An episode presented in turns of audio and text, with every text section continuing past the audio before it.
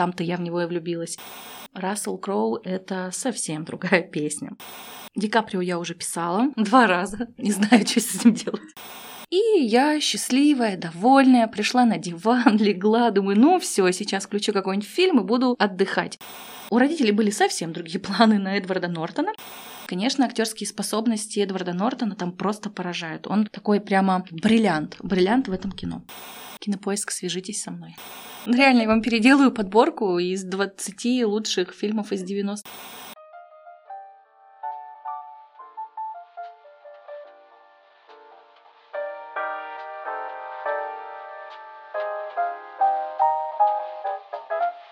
А вы в курсе, какие классные фильмы из 90-х вы могли пропустить? Всем привет, меня зовут Вероника Успенская, и это мой подкаст «А ты в курсе?», где я буду делиться своими полезными, любимыми подборками книг, сериалов и фильмов. А также в своем телеграм-канале я буду рассказывать еще больше фактов о жизни селебрити. Обязательно подписывайтесь на мой подкаст и слушайте его в любимом формате, где я буду рассказывать максимально коротко и полезно о своих любимых подборках. Мой подкаст выходит при поддержке книжного в универмаге «Большой», и по промокоду «А ты в курсе» действует скидка 20% на все в книжном магазине. Сегодня у нас второй выпуск, и я решила посвятить его кино. Кино для меня это отдельная жизнь. Я обожаю фильмы, сериалы и смотрю их с детства. В то время, когда, наверное, многие из вас смотрели мультики, я смотрела такие фильмы, как «Реквием по мечте», «Девятые врата», кстати, сегодня о них пойдет речь в нашей подборке, «Жестокие игры», «Угнать за 60 секунд», «Поймай меня, если сможешь» с Леонардо Ди Каприо, там-то я в него и влюбилась. «Сердцеедки», тоже обожала этот фильм, и «Семьянин» с Николасом Кейджем. Для меня кино это еще связано с традициями, потому что мы с родителями родителями обожали ходить в кино на несколько сеансов. Подбирали время так, чтобы можно было перебежать из одного кинозала в другой. До сих пор помню, как мы ходили на фильм а, «Сердцеедки», потом мы пошли на парк э, юрского периода. И следующий фильм, который мы с ними посмотрели, это «Поймай меня, если сможешь». И все это в один день.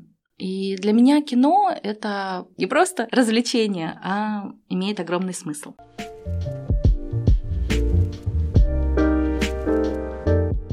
Когда мне было 9 лет, на меня большое впечатление произвел фильм «Реквием по мечте». Я пересматривала его, наверное, раз, ну, я не знаю, 14-15.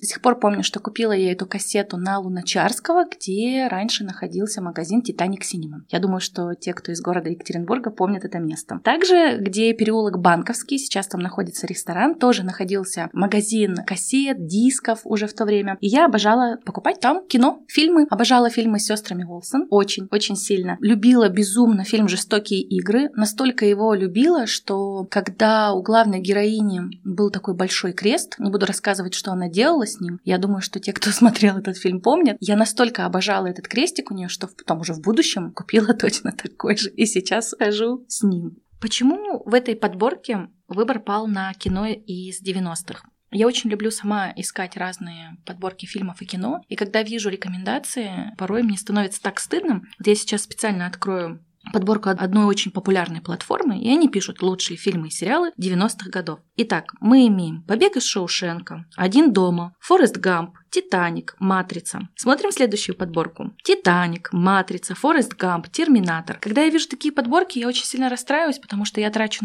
свое время, и мне захотелось создать свою, чтобы вы могли посмотреть не только «Титаник», «Матрицу» и «Форест Гамп», но еще и другие фильмы, которые правда заслуживают просмотра и вашего времени.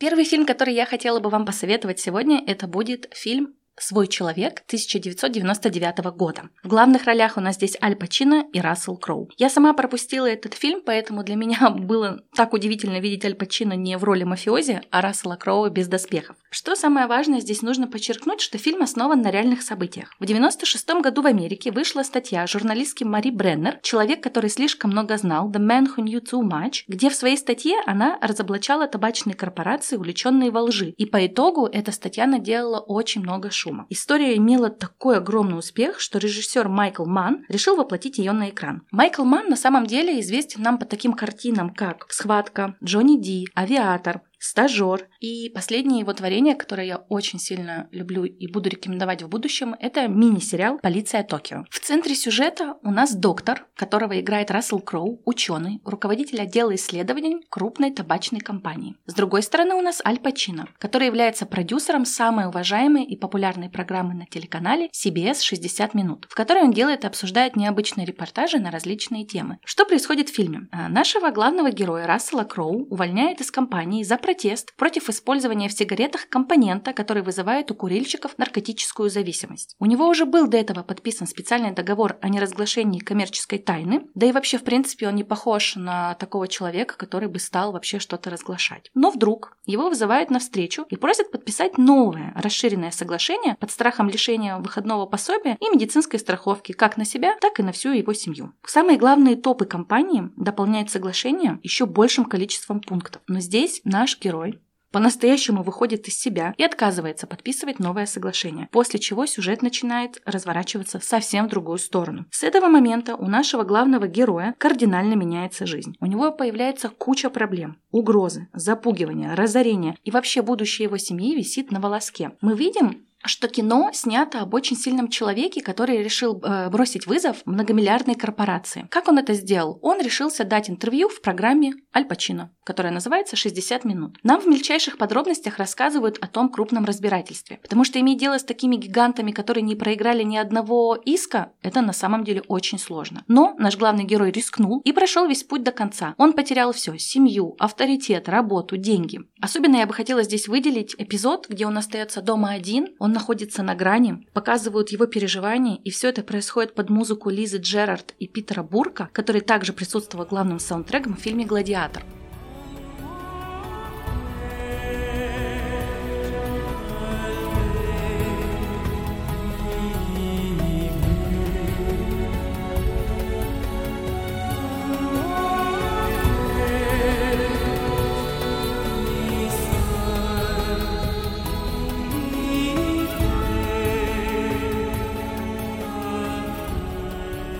Я смотрела «Свой человек» совсем недавно. «Гладиатор» я посмотрела, когда мне было 10 лет, то есть когда он только вышел. Я сразу же почувствовала, услышала эту мелодию, которая мне была уже знакома. Я стала вспоминать, где же я ее уже слышала. И вспомнила, что в фильме «Гладиатор». И так классно они сделали перенос, что в «Гладиаторе» эта музыка играла, когда он скучал по семье. Когда он ходил, трогал колоски. И здесь музыка этого же композитора играет, когда он тоже думает о семье, когда он находится один, ему плохо, тяжело, тяжело, и вот какие-то воспоминания о своей дочке у него там проходят. Конечно, здесь очень важно заметить э, нашего актера Рассела Кроу. Во-первых, он нам не раз доказывал, что он актер первой величины, будь то гладиатор или гений из фильма «Игры разума» или начинающий винодел из фильма «Хороший год». Как он умеет перевоплощаться, это просто фантастика.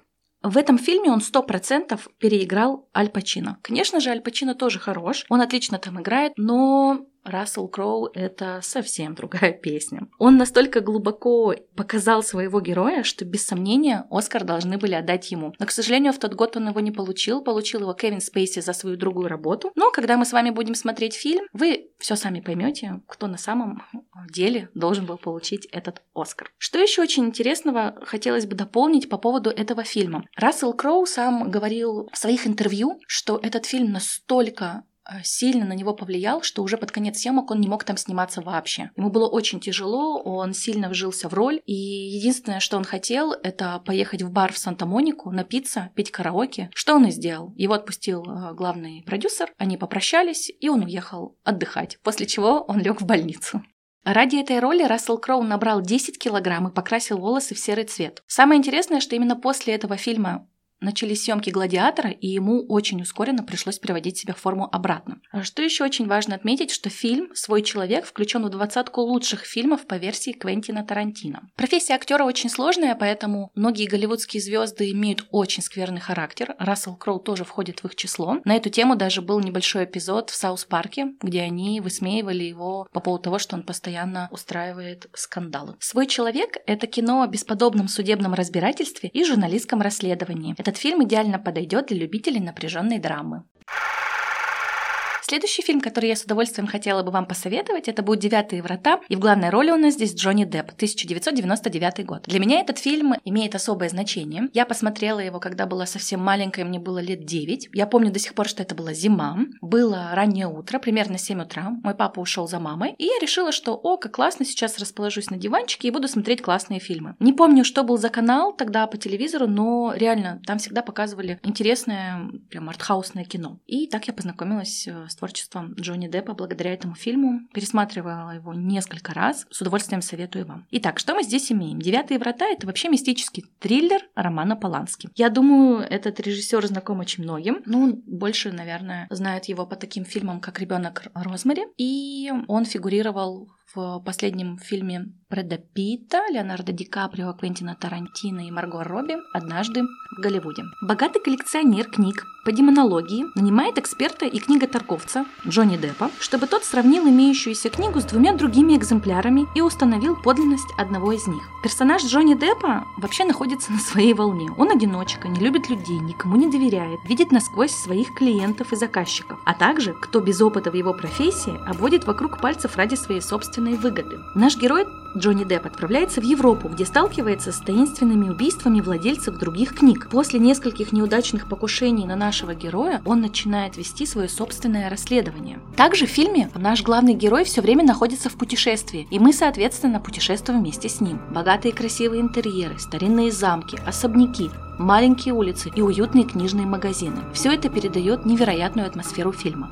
В этом фильме поднимается тема не только старинных книг, а также тема книг о дьяволе. Вместе с главным героем мы раскрываем тайны, которые таят в себе эти тома. Здесь, конечно же, с самого начала виден стиль романа Полански. Чувствуется это в каждом кадре. Держит он нас в постоянном напряжении. Поэтому жутко интересно, что на самом деле затевает наниматель нашего главного героя. Что здесь очень важно сказать о Джонни Деппе? У него здесь совсем особенная игра, в отличие от многих фильмов с его участием. Тут нет места кривляниям вообще. Здесь у него очень серьезная и очень сосредоточенная роль. По моему мнению, Джонни Депп идеально попал в роль, ему правда веришь, по-честному переживаешь за него. Фильм подойдет для тех, кто любит качественную мистику, ну и, конечно же, Джонни Деппа. Именно на съемках он познакомился со своей будущей женой Ванессой Паради, а также Джонни Депп отказался от своего обычного гонорара в 10 миллионов долларов за возможность поработать с Романом Поланским. Следующий фильм, который я хотела бы вам посоветовать, это будет фильм «Фирма». В главной роли у нас Том Круз, 1993 год.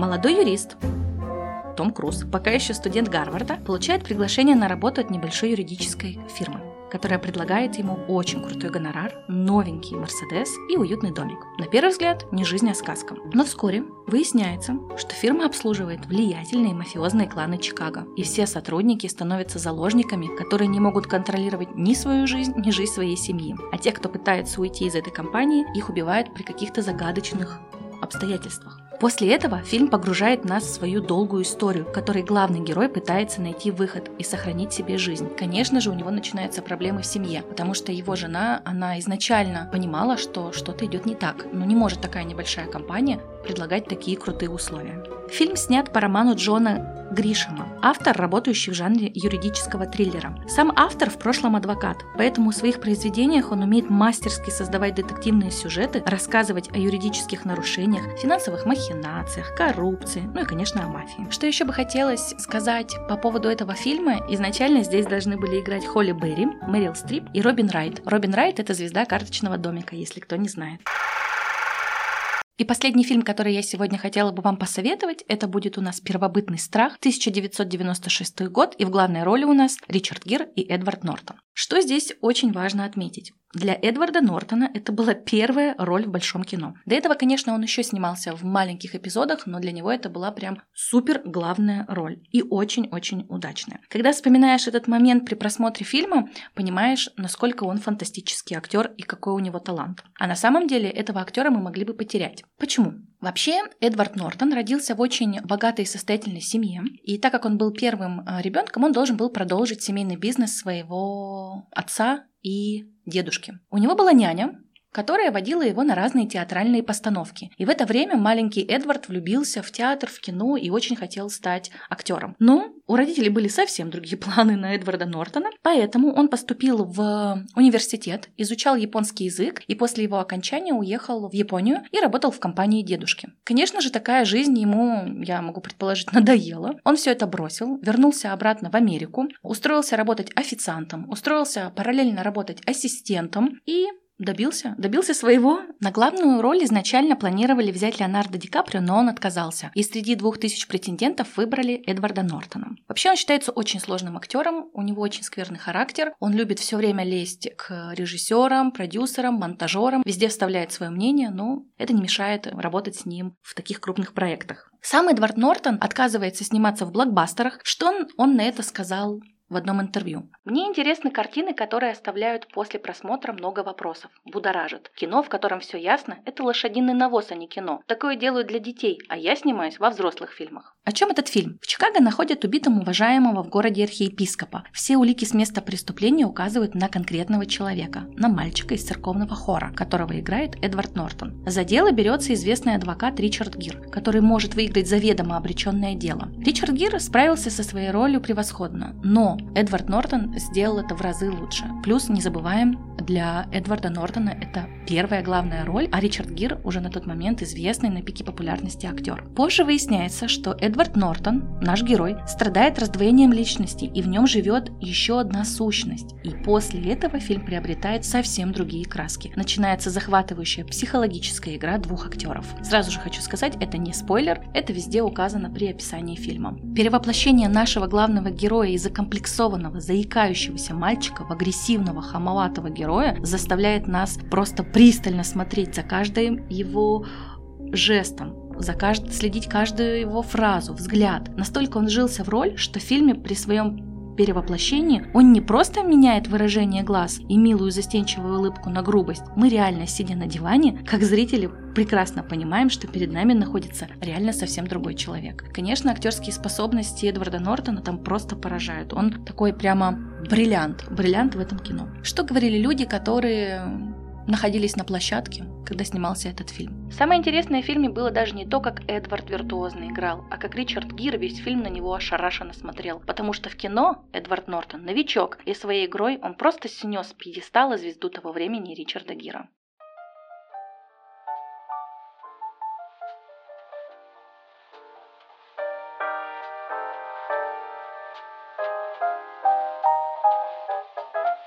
Все эти фильмы славились прежде всего своими актерскими способностями, ведь именно своим талантом актерам предстояло удерживать внимание зрителя. Тогда не было никаких экшн-сцен, супер-пупер декораций. Все актеры вывозили реально на своих актерских навыках и способностях. От этого фильмы еще круче и качественнее. Моя подборка подошла к концу. Спасибо, что слушали мой выпуск. Не забывайте обязательно подписываться на всех платформах, ставить лайки и звездочки. Всем adiós!